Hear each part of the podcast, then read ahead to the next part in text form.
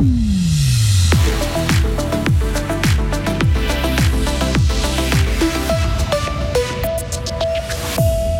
Cette fois-ci, il n'a pas réussi le dribble décisif. Le roi Pelé s'est éteint hier soir. Il laisse derrière lui une carrière hors norme. Hommage dans ce journal à ce monstre du football. Le public davosien aura le droit à une demi-finale de rêve 100% helvétique à la Coupe Spengler. Et puis la pénurie de main-d'œuvre sévit encore et toujours en Suisse et dans le canton de Fribourg. Pour ce qui est de la météo, euh, des éclaircies pour euh, ce matin et euh, de nouvelles averses prévues l'après-midi et le soir, 8 à 10 degrés. Le journal, c'est avec Mehdi Piquant. Bonjour. Bonjour à toutes et à tous.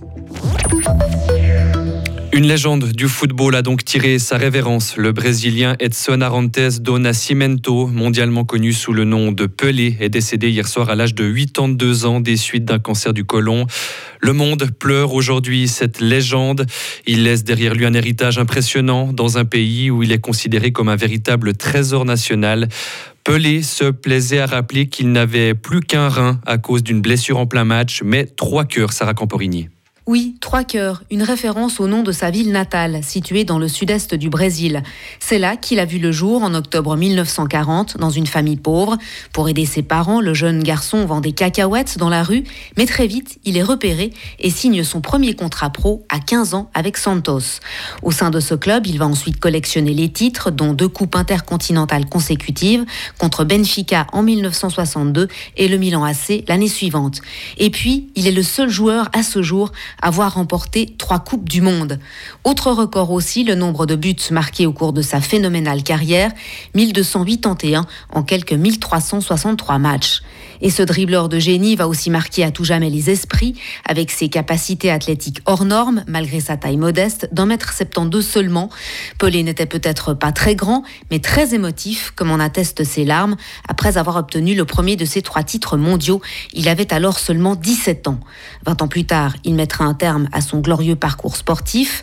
C'est alors au cinéma pour quelques rôles, dans la chanson et même en politique, en devenant ministre des Sports dans les années 90, qu'il restera encore un peu sur le devant de la scène. Les réactions arrivent de partout dans le monde depuis l'annonce de son décès hier soir. Il a fait du football un art, a par exemple écrit le Brésilien Neymar. Son coéquipier au PSG, Kylian Mbappé, s'est également exprimé avec émotion sur les réseaux sociaux. Le roi du football nous a quittés, mais son héritage ne sera jamais oublié. Repose en paix, le roi. Et la veillée funèbre du footballeur brésilien aura lieu lundi soir au stade du FC Santos, un club où il a évolué presque toute sa carrière. L'enterrement aura lieu le lendemain, le mardi. Une figure de la mode nous a aussi quitté hier soir. La styliste britannique Vivienne Westwood est décédée à l'âge de 81 ans. Elle aura marqué les esprits avec ses créations excentriques. Elle est devenue une véritable figure du mouvement punk.